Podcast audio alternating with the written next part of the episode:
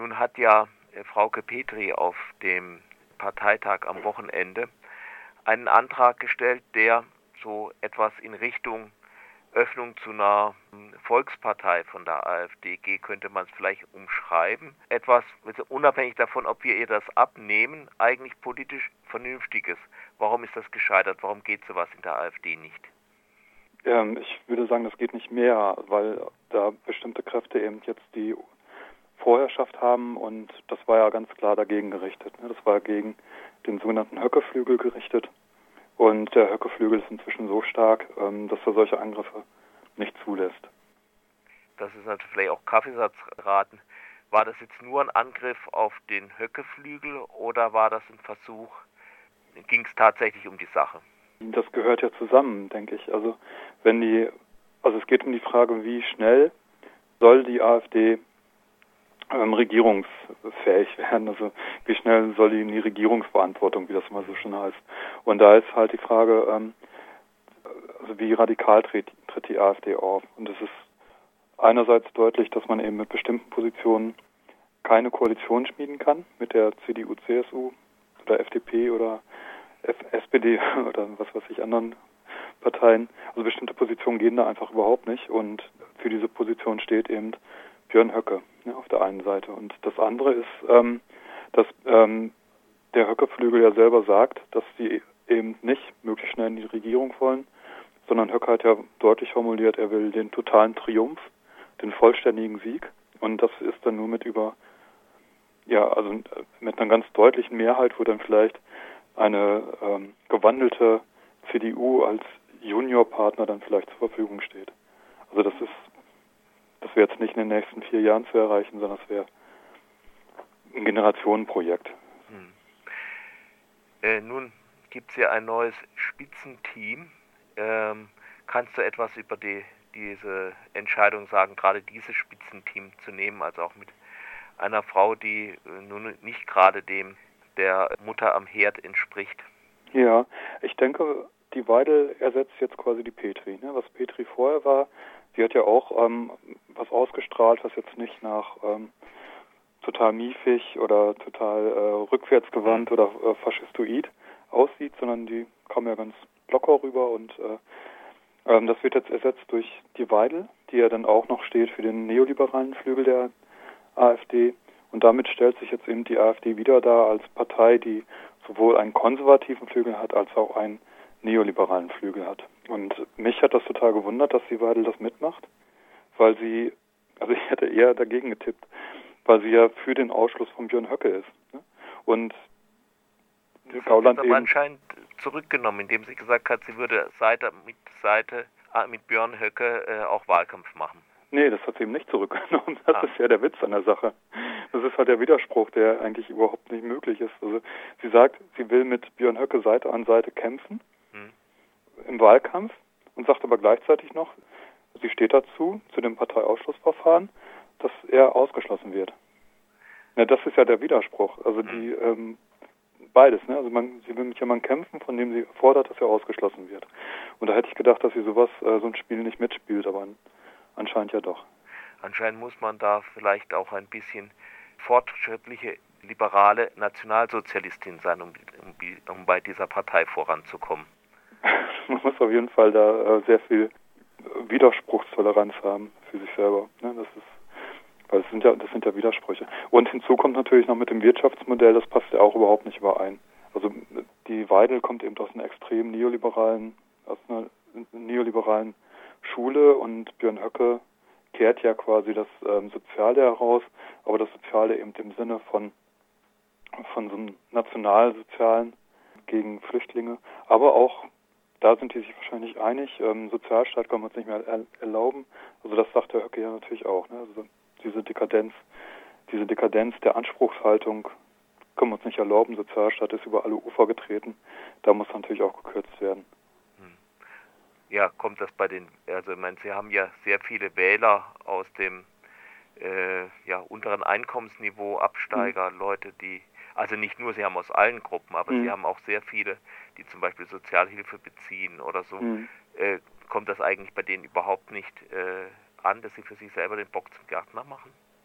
Naja, ich denke, die haben jetzt ja auch Sachen beschlossen, die schon sehr fortschrittlich klingen. Also die wollen ja dann die ähm, Mehr Mehrwertsteuer halt senken um sieben Prozentpunkte, also von 19 Prozent auf 12 Prozent. Das finde ich persönlich gut. Die wollen Mindestlohn einführen, finde ich auch persönlich gut.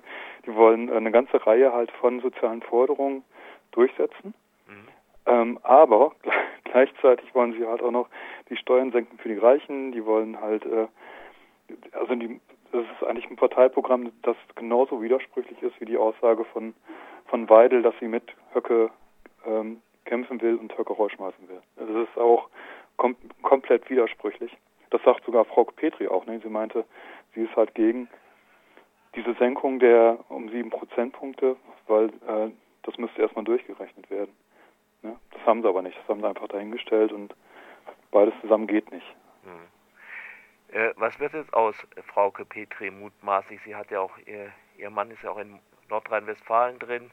Äh, sie hatte eben noch eine Stellung in der Partei. Sie war dann bei dem ZDF heute wohl im äh, irgendwie Morgenmagazin gleich wieder eingeladen. Sie ist immer noch die Frau, um die sich die Medien drehen. Hat sie da eine Chance, wieder auf die Beine zu kommen in der AfD? Ja, da bin ich, das, da will ich noch keine abschließenden Bemerkungen zu machen. Also ich denke, das ist äh, noch nicht ganz zu Ende, weil nämlich bei dem Parteitag ganz zum Schluss noch ein Punktsieg da war für diese Petri Prezell, ähm, für diesen Flügel. Da ging es ums Bundesschiedsgericht. Mhm. Das Bundesschiedsgericht war bislang deutlich äh, von Rechten, also von den ganz Rechten, von dem Höckeflügel quasi besetzt und entsprechend waren ja dann auch die, die Entscheidungen. Und das äh, ähm, Parteiausschussverfahren gegen Höcke wird ja jetzt weitergeleitet. Also zunächst ans Landesschiedsgericht in Thüringen, da wird es natürlich abgelehnt. Und dann geht es ans Bundesschiedsgericht und ähm, in dem Bundesschiedsgericht sind jetzt vier, vier neue Leute gewählt worden, die alle auf der Prezelllinie sind. Ja, das heißt, es ist jetzt gar nicht klar, ob äh, Höcke nicht vielleicht doch rausgeworfen wird. Und wenn das Bundesschiedsgericht entscheiden sollte, Höcke fliegt raus, dann sind die Karten wieder ganz neu gemischt. Weil dann ja nicht nur Höcke geht, sondern dann ist es quasi der Höcke-Flügel, der dann quasi plötzlich ähm, seinen Vorkämpfer verloren hat. Aber das Verfahren geht ja jetzt erstmal ans Land, also es wird eine ganze Weile dauern, bis das. Genau, das wird aber dieses Jahr wird das sehr wahrscheinlich noch entschieden werden. Also wahrscheinlich erst nach den Landtags, äh, nach den Bundestagswahlen im September. Also, aber ähm, naja, das ist halt äh, zu sehen. Aber da kriegt Frau Kopeti auch erstmal ihr Kind und äh, es kann aber sein, dass sie danach halt wieder aufsteht und tendenziell würde ich würde ich eher sagen, dass der Höckeflügel sich komplett durchgesetzt hat und dass es ganz klar einen Rechtsruck gibt, der immer weiter nach rechts gegangen ist und ähm, kontinuierlich auch. Mhm. Andererseits gibt es natürlich auch die Zusammenarbeit von Petri und Prezell mit Front National und mit äh, FPÖ, die ähnlich ähnlich drauf sind, also Le Pen und Strache sind ähnlich drauf wie Petri und Prezell, die wollen auch möglichst schnell in die Regierung sind also auch eher realpolitisch orientiert. Und dann ist natürlich noch die Frage, wer sind die Geldgeber, die diese Parallelstruktur aufgebaut haben. Mhm. Also wen unterstützen die? Also ja, da, wer ist da noch? Hm? Ja, wer ist da noch als Geldgeber? Ja, das also sind halt, abgesehen von vielleicht irgendwelchen verborgenen Geldquellen. Genau, das sind ja diese verborgenen Geldquellen. Ja, aber damit haben die bisher auch sehr viel Wahlkampf gemacht. Die haben ja diese Auswurfsendungen in Baden-Württemberg, in Rheinland-Pfalz, in Mecklenburg-Vorpommern, Berlin, mhm. auch im Saarland jetzt, haben die also Auswurfsendungen gemacht mit ähm, Zeitungen, die für die AfD geworben haben und Plakatwänden und so weiter. Und da ist halt die Frage, wenn die unterstützen, welchen Flügel die unterstützen. Das, also das sind alles noch offene Fragen, also tendenziell, von der, Ten, also von der Tendenz her, und das wurde jetzt ja bestätigt durch den durch das Bundestreffen jetzt von der AfD, gewinnt der ultrarechte Flügel und ultrarechts, also Höcke würde ich, das ist ja unklar, wie weit rechts der ist. Also ich würde sagen, ähm, da gibt es wirklich eine Zusammenarbeit auch mit Thorsten Heise aus dem rechten Rand der NPD. Mhm. Ja, also so weit rechts müssen wir da tatsächlich denken auch. Ne? Das ist jetzt nicht nationalkonservativ, das geht tatsächlich in äh, faschistische und äh, neonazistische Kreise. So, ne? Rechter Rand der NPD ist wirklich rechts. Ja. ja, ja, genau, rechter Rand der NPD. Das ist Thorsten Heise und der kooperiert auf irgendeine Art und Weise mit Björn Höcke, das ist erwiesen. Also, aber in welcher Weise, das ist halt noch unklar. So und, ähm, und da schweigen die auch beide zu. So und da ist, in diese Richtung geht das halt kontinuierlich. Nur es kann natürlich sein, dass es irgendwann, dass die merken, okay, es geht jetzt zu weit nach rechts, jetzt müssen wir tatsächlich auf die Bremse drücken. Dann danke ich dir. Ja, bis die Tage in Freiburg, ne? Okay, bis die Tage. Ja, tschüss. Tschüss.